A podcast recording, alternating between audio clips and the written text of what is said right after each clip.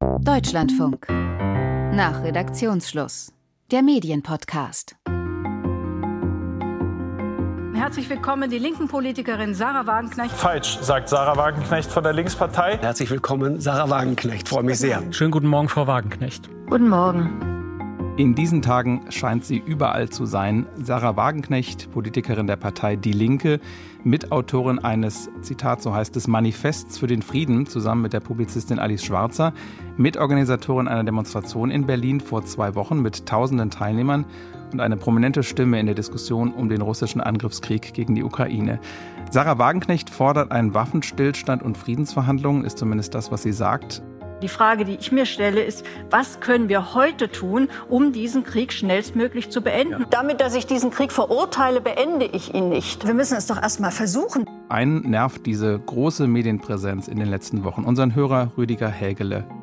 Man wird dieser Demagogin in, in diesen Gesprächen offensichtlich nicht her. Ja, das liegt zum einen an ihrer Art, die Gespräche zu führen, aber auch natürlich in der Geschwindigkeit, in der sie die Sachen raushaut. Halbwahrheiten, Unwahrheiten in der Dichte. Ich erwarte von keinem Journalisten, dass er das dem Herr werden kann. Das ist viel zu viel und würde man das kontern wollen, dann würde man quasi da auf jede Unwahrheit den Hörer mindestens aufmerksam machen, äh, würde man im Prinzip das Gespräch zerstören. Nach jedem zweiten Satz müsste man unterbrechen. Können Sie mal Beispiele nennen für Desinformation, was Sie jetzt eben gesagt haben? Die Ukraine wolle NATO in den Krieg hineinziehen. Die Ukraine hätte einen nuklearen Präventivschlag gefordert. Ist mir keine Quelle bekannt. Zelensky würde verbieten, mit den Russen zu verhandeln. Das ist eine Halbwahrheit. Zelensky hat ausgeschlossen, mit Putin zu verhandeln. Die Verhandlungen, das ist so ein russisches Propagandamärchen, das die Runde macht seit letztem März. Die Verhandlungen mit Russland im letzten März seien kurz vor dem Abschluss gestanden und üblicherweise wird dann auf Boris Johnson verwiesen oder die, die britische Regierung, die dazwischen gegrätscht sei. Aber das sei ja äh, verhindert worden. So. Okay, ähm, das sind jetzt ein paar Beispiele. Wir werden wahrscheinlich, Beispiele, genau. genau, wir werden gleich wahrscheinlich noch auf mehr eingehen. Aber Sie leiten ja daraus ab, wenn ich Sie richtig interpretiere, dass zum einen Journalisten dazwischen gehen müssen in Interviews oder in Talkrunden aber dass das zum anderen auch begrenzt sein kann, wie sie dazwischen gehen? Oder ist da für Sie eine rote Linie überschritten, dass sie so viel verbreitet, dass da Journalisten gar nicht mehr dazwischen gehen können und sie deswegen nicht mehr eingeladen werden sollte? So verstehe ich das jetzt. Ich denke, dass man da überlegen muss, ob man so einen Menschen zumindest in dieser Häufigkeit einlädt. Nicht, weil ich ihre Meinung unterdrücken möchte, sondern bei Frau Wagenknecht geht es ja nicht um Innenpolitik, es geht um Außen- und Sicherheitspolitik am Ende des Tages. Das heißt, es geht am Ende des Tages um existenzielle Fragen. Okay, das heißt, Sie finden, dass bestimmte Sachen keine Meinungsäußerung sind, sondern sogar sicherheitsgefährdend, was sie sagt? Unterm Strich am Ende in der Auswirkung, die das auf die Meinungsbildung in Deutschland hat, ist das eine Gefahr für unsere Gesellschaft, ja. Wagenknecht vertritt im Grunde durchweg seit mindestens 2014 russische Positionen. Also etwas wird in der russischen Propaganda formuliert und teilweise zwei Minuten später taucht es auf ihren Medienkanälen auf fast wörtlich übernommen oder wörtlich übernommen. Ja. Und jetzt bin ich genau in der Situation, die Sie eben beschrieben haben, dass da ein Journalist sitzt und jemand erzählt was und ich kann das alles gar nicht auf die Schnelle nachprüfen, was Sie da gesagt haben, was ich natürlich auch mhm. tun müsste. Und deswegen Gerne. wollte ich nämlich überleiten zu Tobias Armbrüster aus der Deutschlandfunk äh, Aktuell-Redaktion. Zeitfunk heißt die bei uns intern. Und äh, er hat ein Interview mit äh, Sarah Wagenknecht geführt Ende Januar. Äh, Tobias, was sagst du zu dieser Kritik, was generell Interviews mit Sarah Wagenknecht angeht?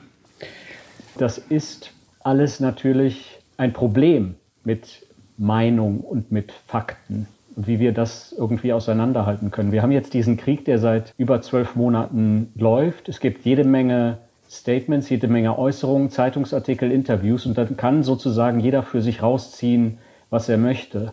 Ich mache das nur mal an zwei Beispielen deutlich. Sie haben unter anderem dieses Beispiel genannt, was Sie immer wieder bringt mit den Friedensgesprächen, mit einem möglichen Friedensangebot, das es gegeben haben soll, kurz nach Ausbruch des Krieges, einen möglichen Plan. Und es gibt diesen Artikel in der Zeitschrift Foreign Affairs, den Sarah Wagenknecht auch zitiert, den gibt es tatsächlich. Also Foreign Affairs ist ja eine amerikanische Zeitschrift, die dem Außenministerium nahesteht. Nein, nein, den gab es auch in Foreign Affairs. Das ist eine führende amerikanische Zeitschrift. Und der bestand darin, dass die Ukraine sich verpflichtet, in Zukunft auf Neutralität, weil die russische Führung eben immer wieder deutlich gemacht, ihr, ihr Kernanliegen ist, dass die Ukraine nicht zu einem militärischen Vorposten der Vereinigten Staaten wird. Ich habe den gerade eben auch noch mal durchgelesen und da wird das tatsächlich genannt. Und ich meine, die Zeitschrift Foreign Affairs ist jetzt kein Magazin, das man Moskau-freundlich nennen könnte. es gibt diesen Zeitungsartikel. Jetzt ist die große Frage, kann man sich darauf berufen? Ist das jetzt damit ein Fakt, ja oder nein? Und da sind wir schon wieder ganz genau in dem, in dem Dilemma. Ich finde, dass wir in diesem Krieg einfach mehr zuhören sollten und dass es sicherlich für die Ordnung und das Zusammenleben in unserem Land ganz schädlich wäre, wenn wir Meinungen, auch Meinungen, die wir für umstritten halten, so wie die von Sarah Wagenknecht, wenn wir die sozusagen ausschließen würden. Wenn wir sagen würden, und das ist ja, glaube ich, das, was Herr Hegele vorschwebt, dass wir sagen würden, Sarah Wagenknecht und ähnliche Stimmen lassen wir bitte in unserem Programm nicht mehr laufen, weil das ist zu gefährlich für unser Land. Ich glaube, das wäre tatsächlich die gefährliche Entwicklung, wenn wir sagen würden, das ist eine rote Liste und diese Personen laden wir nicht mehr in unsere Sendungen ein. Eine Sache kann man, ist meine Beobachtung, dass bei Aussagen in Interviews natürlich nicht immer sofort klar ist, handelt es sich um eine Meinung oder handelt es sich um einen Fakt. Aber bevor wir da nochmal drauf gehen, wir wollen ja heute nicht über den Krieg an sich sprechen und wie man jetzt mit Friedensverhandlungen da weiterkommt, sondern um die Frage, welche Stimmen auch gehört werden. Paulina Fröhlich vom Progressiven Zentrum in Berlin hat vor zwei Jahren mal untersucht, wer in Talkshows eingeladen wird. Und Sarah Wagenknecht ist in den letzten Wochen ja auch in mehreren Fernsehtalkshows gewesen. Und da ging es um eine Untersuchung, wer spricht eigentlich für wen. Frau Fröhlich, kommt Ihnen die Kritik von Herrn Hägele jetzt an der Auswahl von Talkshow-Gästen, im speziellen Fall von Sarah Wagenknecht, wahrscheinlich bekannt vor, ne? Ja, die kommt mir bekannt vor. Das liegt aber vor allen Dingen daran, dass in den öffentlich-rechtlichen Talksendungen, die wir untersucht haben, den sogenannten Big Four, also Anne Will, Hart aber fair, Maischberger und Maybrit Illner, die allergrößte Gruppe, die am meisten vertreten ist, die Politik ist und da die Bundesebene. Die Frage, die man sich ja stellen muss, ist, warum wird überhaupt jemand eingeladen? Es gibt immer wieder die Kritik, die gab es während der Corona-Pandemie an unserem jetzigen Gesundheitsminister, dass er immer wieder auftaucht, also immer wieder die gleichen Gesichter. Diesen Vorwurf gibt es häufig. Das ist zum Teil eben einer gewissen Logik geschuldet und zwar derer, dass Prominenz zu höheren Einschaltquoten führt. Aber die Prominenz ist es nicht allein. Ein Haufen von Prominenter in einer Sendung, die einer Meinung sind oder nichts zu sagen haben, würde niemand interessieren, würde den Spannungsbogen der Sendung nicht aufrechterhalten. Es geht also äh, darum, Gäste auszuwählen, die es schaffen, diesen besagten Spannungsbogen, die Aufmerksamkeit auch zu triggern, aufrechtzuerhalten. Und das geht in Talksendungen eben übers Wort. Das bedeutet auch, dass Provokationen, Zuspitzung, ja, wilde Vergleiche attraktiv sind für die Auswahl der Gäste. Und in so einer Logik wenn man wirklich in der bleibt, wie ich sie gerade beschreibe, ist, nehme ich an, Sarah Wagenknecht eine durchaus geeignete Wahl. Denn genau das tut sie. Und die Sendung, die wir verfolgen konnten in den letzten Tagen und Wochen, hat sie erfolgreich in Anführungsstrichen dominiert. Dann gehen wir mal zurück äh, zu Tobias Armbrüster, der ja Sarah Wagenknecht eingeladen hat, aber für ein Interview, nicht für eine Talkshow. Was ist das nächste? U-Boote, Raketen. Irgendwann fordern sie wahrscheinlich deutsche Soldaten. Und ich glaube, dass die deutsche Politik dringend darüber nachdenken muss, äh, dass sie nicht immer tiefer in diesen Krieg hineingezogen wird. Frau Wagenknecht, es werden ja vor allem deshalb auch immer wieder neue Waffen, auch neue Waffensysteme geschickt, weil die russischen Angreifer ihre Offensive immer weiter ausbauen und immer weiter eskalieren. Das ist ja sozusagen eine Reaktion auf das, was dort geschieht. Warum hast du sie eingeladen, Tobias? Eingeladen habe ich sie, weil ich glaube, dass ihre Sichtweise die Sichtweise vieler Menschen widerspiegelt, repräsentiert, dass sie ein breites Spektrum abdenkt, einen Teil des Spektrums, das wir in Deutschland haben, mit ihren Meinungen und weil ich das gerne hinterfragen wollte. Wir interviewen ja in unseren Sendungen ganz viele Experten und Politikerinnen und Politiker äh, zu diesem Krieg und da nehmen wir natürlich nicht nur Sicherheitsexperten, die sich für Waffenlieferungen aussprechen, sondern wir interviewen eben ab und zu, jetzt nicht so häufig wie die andere Seite, aber ab und zu eben auch Leute, die das skeptisch sehen.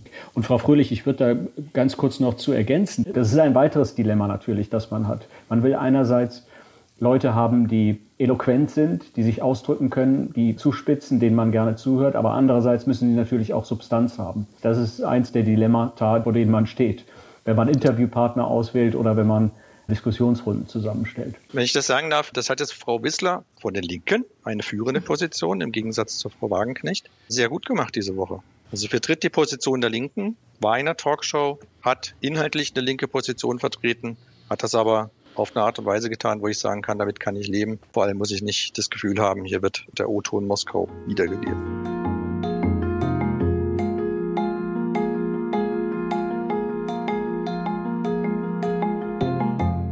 Meine grundlegende Haltung ist erstmal, dass Sarah Wagenknecht in so eine Talksendung oder zu einem Interview einzuladen legitim ist. Sie steht als ein bekanntes Gesicht für eine laute Minderheit, die die Öffentlichkeit gerade aufrührt durch radikale, ich würde auch sagen teils verstörende Positionen zu einem der wichtigsten Themen unserer Zeit halt gerade auffällt und so eine Minderheit auch einzuladen, anzuhören, aber eben auch zu konfrontieren, finde ich nicht verwerflich. Die interessante Frage für mich ist nicht die das Ob oder die Quantität, sondern die Qualität. Also wie gestaltet man so ein Interview? Wie gestaltet man so eine Sendung? Und da kann ich den Unmut von den Hegele wenigstens mit Blick auf die Talkshows verstehen. Also vielleicht noch mal eben zu dem journalistischen Anspruch. Allein wegen des hohen Publikumsinteresses. Ne? Also Talkshows greifen zum Teil auf ein Millionenpublikum zurück. Aber auch wegen des Auftrags der Öffentlich-Rechtlichen ergibt sich ja für diese Sendung eine Verantwortung für einen demokratischen Diskurs. Und für diese Verantwortung geben sie sich selber Qualitätskriterien. An denen, finde ich, sollten wir sie messen. Und diese Qualitätskriterien umfassen zum Beispiel Relevanz, Unabhängigkeit, Meinungsvielfalt, Ausgewogenheit, Bürgernähe, Nutzwert. Und sie sagen, sie haben den Anspruch, eine diversifizierte Rundenzusammensetzung zu haben. Also das sind jetzt Begriffe, die ich nenne, die von der ARD und dem ZDF kommen. Jetzt ist die Frage, wenn wir zum Beispiel an die Hart aber fair Sendung vom vergangenen Montag denken. Ich finde die Frage, die gestellt wurde nach diplomatischen Lösungen für den Krieg oder beziehungsweise die Frage, ob Diplomatierufe jetzt eine Illusion sind, finde ich völlig legitim, diese Frage jetzt zu stellen. Ich glaube auch, dass das viele Menschen gerade bewegt. Frage ist natürlich, muss erstens Sarah Wagenknecht die eingeladene Person sein und zweitens, wenn sie die ist, wird sie diese Diskussion steuern, lenken und dominieren. Und das hat sie in Teilen zumindest vermocht dieses Mal. Und solange auch die westliche Seite auf Verhandlungen nicht eingehen möchte, auch kein Verhandlungsangebot machen möchte, ist es natürlich schwierig, zu einem erfolgreichen Verhandlungsergebnis zu kommen. Jetzt reden wir mal nicht über andere. Frau Wagenknecht, Sorry, lassen dieser Sie uns, Krieg aber lassen Sie uns doch einmal Herrn Münkler aller fragen. Militärs nur auf dem Verhandlungsweg zu beenden sein. Wir lassen uns immer tiefer in diesen Krieg hineinziehen, statt ernsthaft ein Verhandlungsangebot zu unterbreiten.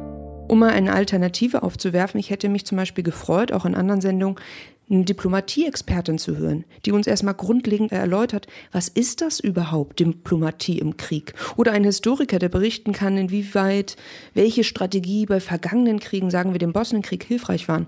Aber wenn eine Person immer wieder Spitzen setzt und vier bis fünf Personen darauf vehement reagieren, das ist natürlich auch verständlich, dass sie das tun, dann ist die Wahrscheinlichkeit für einen Erkenntnisgewinn für mich gering. Ich fand jetzt gar nicht, dass sie die Sendung dominiert hat, zumindest nicht von sich aus. Ich finde, der Moderator Louis Klamroth hat ihr so, so einige Vorlagen geliefert oder hat es so ein bisschen so hingestellt, als wäre sie die Hauptperson.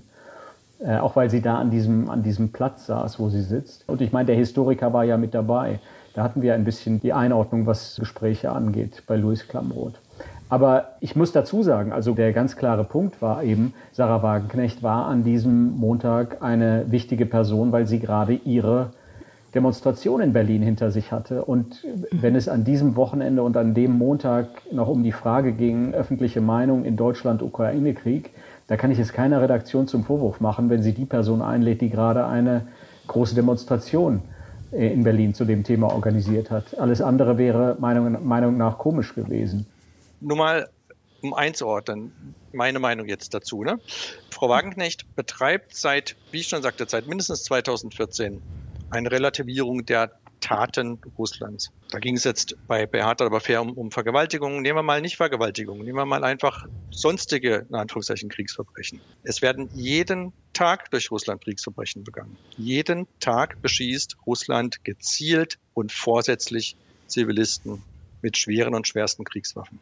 Und trotz allem hat diese Frau überhaupt keinen Schmerz damit, sich hinzustellen und sowas zu sagen, na ja, aber Kriegsverbrechen gehen doch immer beide Seiten. Und das ist jetzt nur ein, ein, ein Beispiel, ein Satz, den sie gesagt hat. Aber im Grunde geht es ihr konstant darum, ja, Russlands Verantwortung zu relativieren oder im Idealfall gar nicht zu benennen.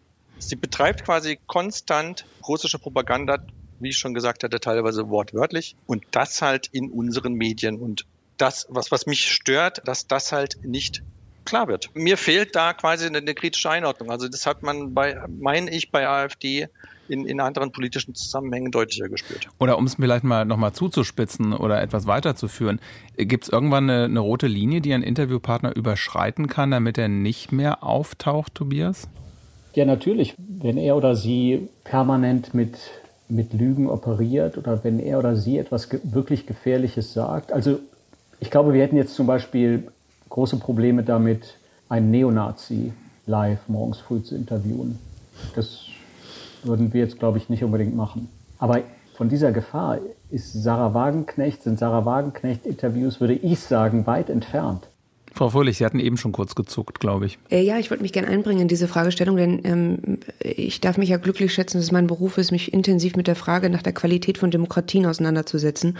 Und zu der Qualität der Demokratie ist natürlich enorm wichtig, dass das hohe Gut der Meinungsfreiheit und des offenen, freien Austausches gewährleistet ist. Und dazu gehört eben auch, dass natürlich eine Person wie Sarah Wagenknecht gehört wird, sprechen kann.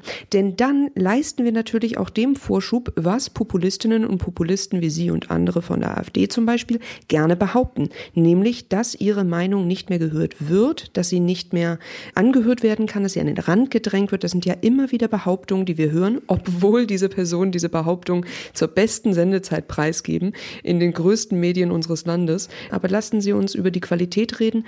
Wie Herr Hegele gerade sagte, was sind Mechanismen und Möglichkeiten, so eine Debatte gut zu steuern? Ich beobachte seit 2017, 16 vielleicht würde ich sagen, dass der Umgang vor allen Dingen mit Vertreterinnen und Vertretern der AfD deutlich souveräner geworden ist, sowohl in den Medien, in der medialen Öffentlichkeit von Journalistinnen und Journalisten, als auch übrigens im Privaten. Ähm, ich bin da mit einer Initiative damit beschäftigt, Menschen zu stabilisieren im privaten Gespräch, sozusagen am Frühstückstisch, wenn der Onkel pöbelt, wie man darauf reagiert, wie man damit umgehen kann. Und Menschen werden langsam geschulter und besser da drin, weil sie natürlich das jetzt auch schon länger kennen. Aber dieses Maß an Konfliktfähigkeit, an Moderationsfähigkeit, das ist würde ich sagen, nicht besonders ausgeprägt. Natürlich bei Expertinnen wie Ihnen, die solche Sendungen häufig moderieren, schon, aber insgesamt in der Bevölkerung weniger. Was, was ich noch äh, beisteuern wollte eben, weil äh, Herr Hegele, Sie meinten, dass sie auch sehr präsent ist. Es ist natürlich so, dass äh, Frau Wagenknecht jetzt nicht äh, viermal am Tag im Deutschlandfunk interviewt wird und seit diesem Interview Ende Januar bei uns auch nicht mehr, das sind ja schon wieder sechs Wochen her. Aber sie hat natürlich eine Präsenz über verschiedene Kanäle hinweg. Sie ist dann bei Hart aber fair äh, in, im ersten, sie ist bei Maischberger die Woche ebenfalls im ersten, aber Markus Land sitzt sie und das ist auch wieder das zweite. Würden Sie sich denn auch wünschen, dass die Medien sich untereinander absprechen? Oder weil sie bekommt die Präsenz ja jeweils auf einzelnen Kanälen, dann noch ein Interview im Spiegel und ein Interview in der Taz zum Beispiel. Das wirkt natürlich für jemanden, der gezielt danach sucht, nach sehr, sehr viel. Aber jemand, der nur einzelne Medien konsumiert, für den kommt die einmal vor in zwei Monaten. Würde man die Medien sich absprechen, dann kämen wir natürlich wieder dasselbe, wie was die Frau Fröhlich gerade zur AfD gesagt hat, hoch. Ne? Sie ja, ja. werden gecancelt und wird gesteuert, die öffentliche Meinung wird gesteuert und, und die große Reptiloiden-Organisation ich dachte nur, äh, steuert, steuert die öffentliche Meinung oder irgendwie Genau, das, ähm, das ist im Grunde ist klar, auch meine Schlussfolgerung, dass das so die, natürlich nicht geht. Natürlich geht es nicht. Und natürlich leben wir in der Demokratie und wie ich ganz zu Anfang gesagt habe, Meinungsfreiheit steht ganz mhm. oben. Für mich genauso auch. Sollten die sich absprechen? Natürlich können die sich nicht absprechen, aber vielleicht kann jeder einfach mal so weit selbst denken, wie, warum habe ich jetzt Björn Höcke die letzten acht Wochen nicht zum Interview eingeladen? Dann kann man natürlich sagen, ja, äh, dass der Flügel wird vom Verfassungsschutz beobachtet, ist einfach ein objektives Ausschlusskriterium. Aber das war eine gute Frage an Tobias. Warum wird Björn Höcke bei uns nicht interviewt? Ich kann mich nicht erinnern, dass der jemals bei uns interviewt wurde in den letzten Jahren. Ist jetzt, glaube ich, auch schon wieder einige einige Jahre her tatsächlich. Aber Interviews mit, mit AfD-Politikern auch zum Ukraine-Krieg haben wir ebenfalls im Programm. Björn Höcke jetzt tatsächlich nicht. Nee, muss ja gar nicht das ähm, Thema sein, aber hat, hat Björn Höcke nicht vielleicht irgendwann mal eine Linie überschritten, wo wir sagen, der jetzt nicht mehr bei uns? Es, es gibt bei uns im Haus ja keine, auch, auch wenn das viele Leute immer meinen, es gibt keine Liste, auf denen sozusagen Leute stehen, die man interviewen kann oder die man nicht interviewen kann. Deshalb kann ich dazu gar nichts sagen. Das ist Sache jeder Redaktion, die solche Sendungen macht oder die, jeder, jedes Redakteurs, der solche Interviews vorbereitet. Und wenn ich meine nächste Frühsendung mache und ich, und ich denke mir, hier zu dieser Frage, ist es jetzt wichtig, Björn Höcke zu hören, dann würde ich Björn Höcke anfragen. Auch wenn ich mir darüber im Klaren bin, dass das natürlich äh, viel Widerspruch auslösen wird, dass er natürlich noch um einiges mehr kontroverser diskutiert wird als, als Sarah Wagenknecht. Aber es gibt da bei uns keine rote Liste.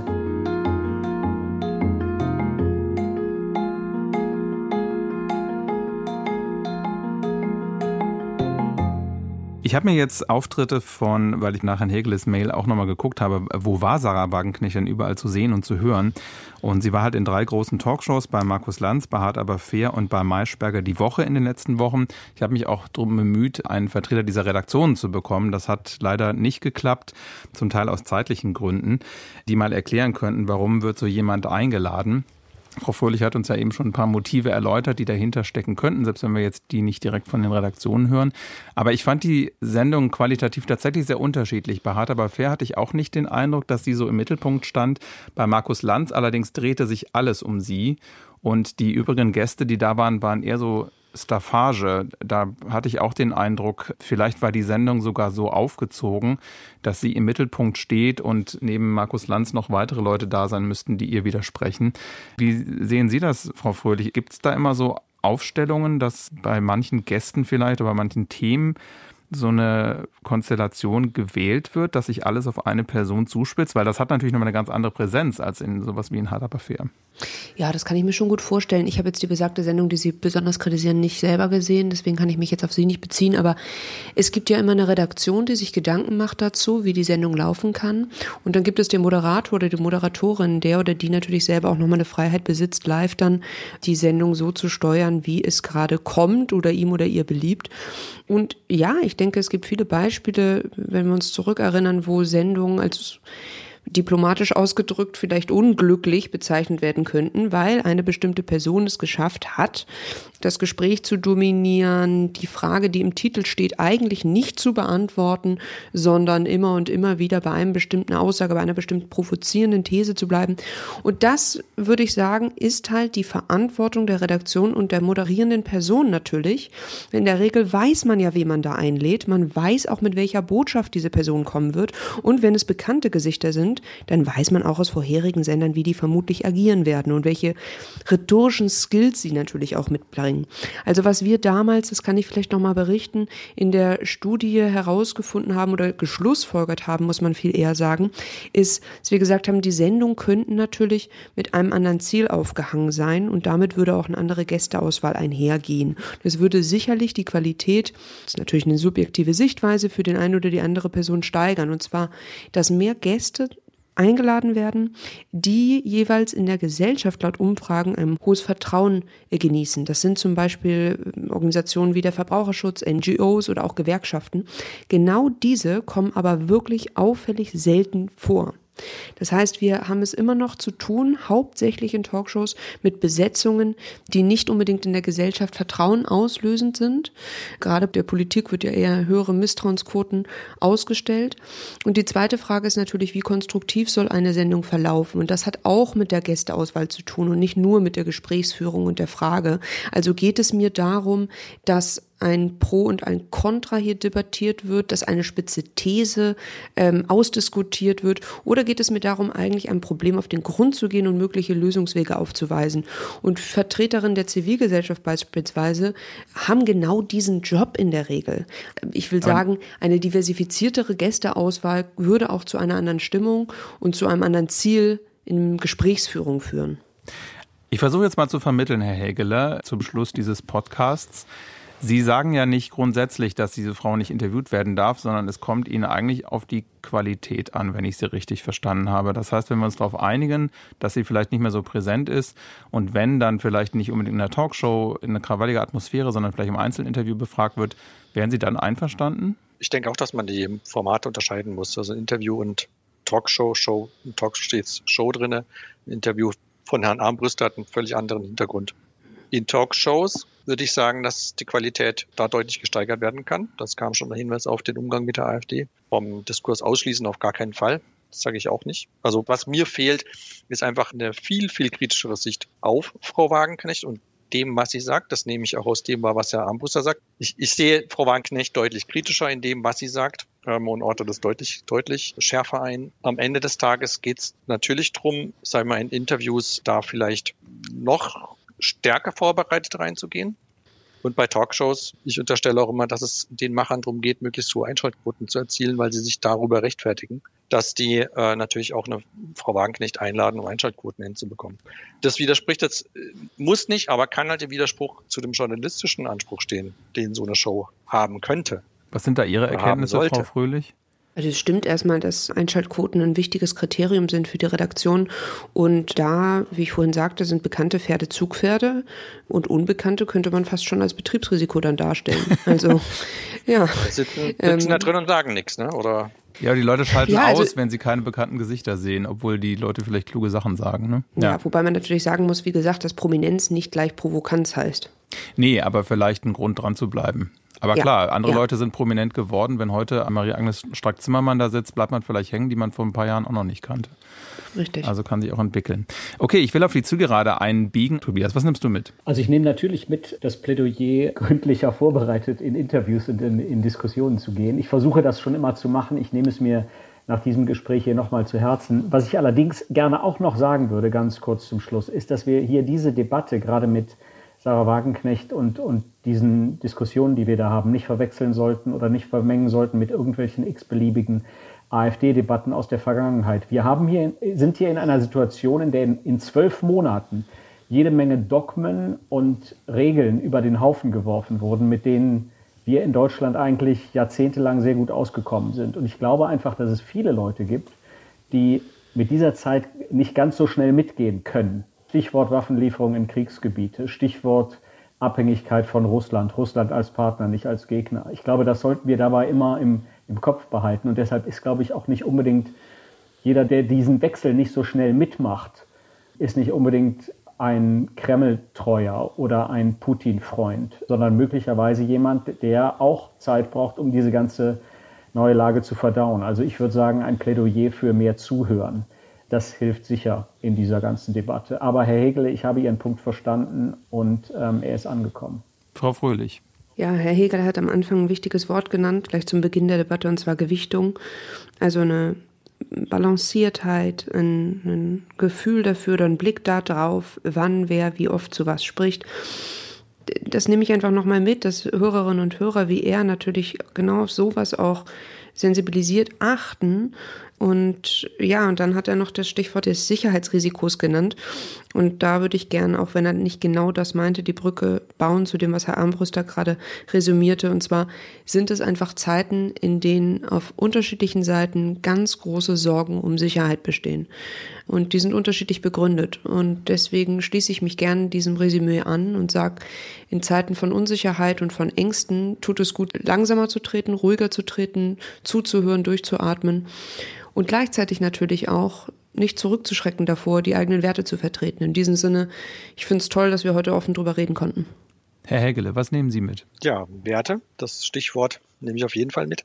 Ich nehme mit, dass mit sehr, sehr großer Ernsthaftigkeit und Verantwortungsbewusstsein auf Seiten Herrn Armbrüster da mit dem Thema umgegangen wird. Auch die, ich sag mal, Zusage oder die Aussage, klar, wenn es notwendig wäre, würde ich auch Herrn Höcke interviewen, als Beispiel für er, er ist offen, solange es einen Wert besitzt, in jede Richtung zu, zu gehen und zuzuhören oder zu Fragen zu stellen, um halt im Zweifel über die Interviews auch ähm, für Aussagen zu sorgen, mit denen ich mir eine Meinung bilden kann, auch über einen Herrn Höcke oder über sonst irgendeinen Gesprächspartner.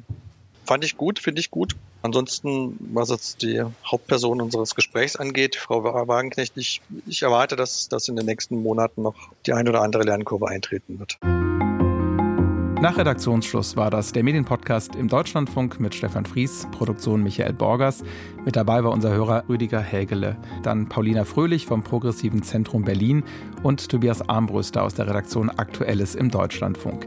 Wenn Sie Kritik an Medien haben, Beobachtungen, Wünsche, vielleicht wollen Sie auch mal so dabei sein wie Herr Hägele heute, dann mailen Sie an nach Redaktionsschluss at deutschlandfunk.de. Gerne die Telefonnummer dazu, dann können wir uns auch kurzfristig melden. Diesen Podcast hören Sie in der DLF Audiothek und können ihn auch abonnieren überall, wo es Podcasts gibt. Tschüss.